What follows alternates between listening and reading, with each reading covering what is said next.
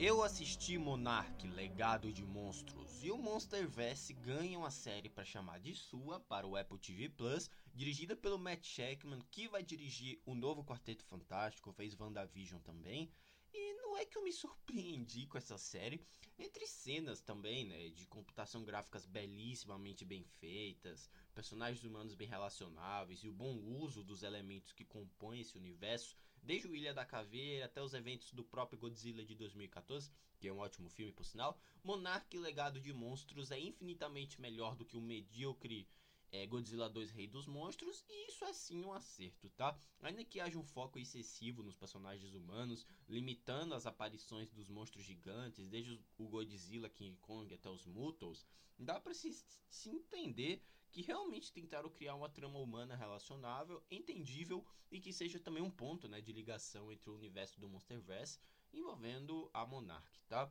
Gosto da direção dos episódios, o tom de aventura, o núcleo no passado aventuresco e com um clima de tensão realmente intrigante, o núcleo da protagonista Kate tem um mistério interessante inicialmente envolvendo seu pai, coisa que não tinha no detestável Godzilla 2, e é uma das melhores produções do Monsterverse até o momento, com cenas de ação grandiosas, né, envolvendo os monstros que são realmente empolgantes e bons personagens como a própria Kate, seu irmão Kentaro e o Kurt Russell né, que faz uma versão mais velha do personagem do Wyatt Russell que fez Falcão e o Soldado Invernal, tá? Vem se mostrando uma série que ainda que seja lenta, né, para mostrar o que verdadeiramente importa em um universo de monstros, ainda é uma boa pedida aos fãs dos monstrões e eu tô gostando, tá? Comandada por Chris Black e Matt Fraction, dirigida pelo Matt Shackman, a série acompanha três gerações de uma família que descobre ter conexões com Godzilla. Então, mais do que focar em batalhas, a trama se aprofunda na investigação sobre o passado em uma organização misteriosa chamada chamada Monarch. No fim, galera, eu queria, confesso, né, que eu queria mais do Godzilla e do King Kong nesses episódios. E eu também não suporto o corporativismo dessa Monarch, cheio de personagem genérico.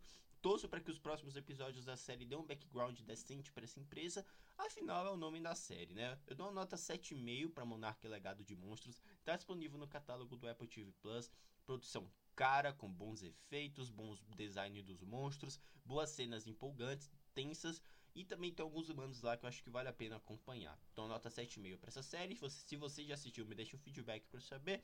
Vou deixando vocês por aqui. Me siga no Twitter, onde temos opiniões sobre filmes, séries e jogos. Você fica por dentro de tudo que acontece aqui. Um grande abraço e até a próxima. Tchau.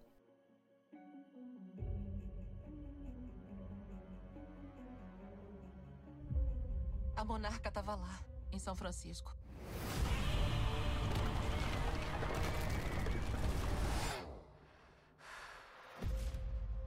Quando a cidade inteira estava desabando. Eles estavam lá tirando fotos, como se já esperassem por isso. Acha que seu pai estava trabalhando para eles? Isso estava no cofre dele. Quem são eles? O que é monarca?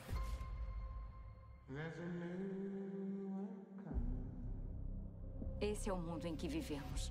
Monstros são uma realidade inescapável.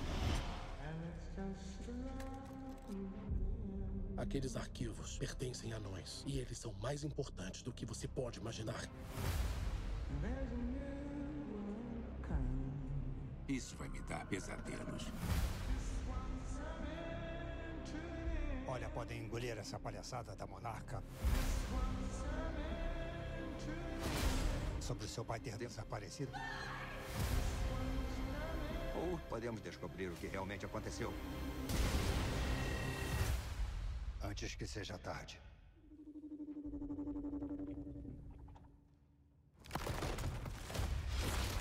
Que isso? Vai, corre, corre! Esse mundo não é nosso. Acredite em mim. É muito mais vasto do que podíamos imaginar.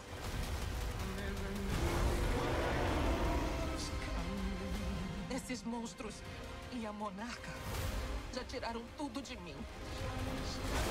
Não mais. Corre! O mundo está em chamas. Se querem salvar milhões de vidas, uma ajuda vai ser útil.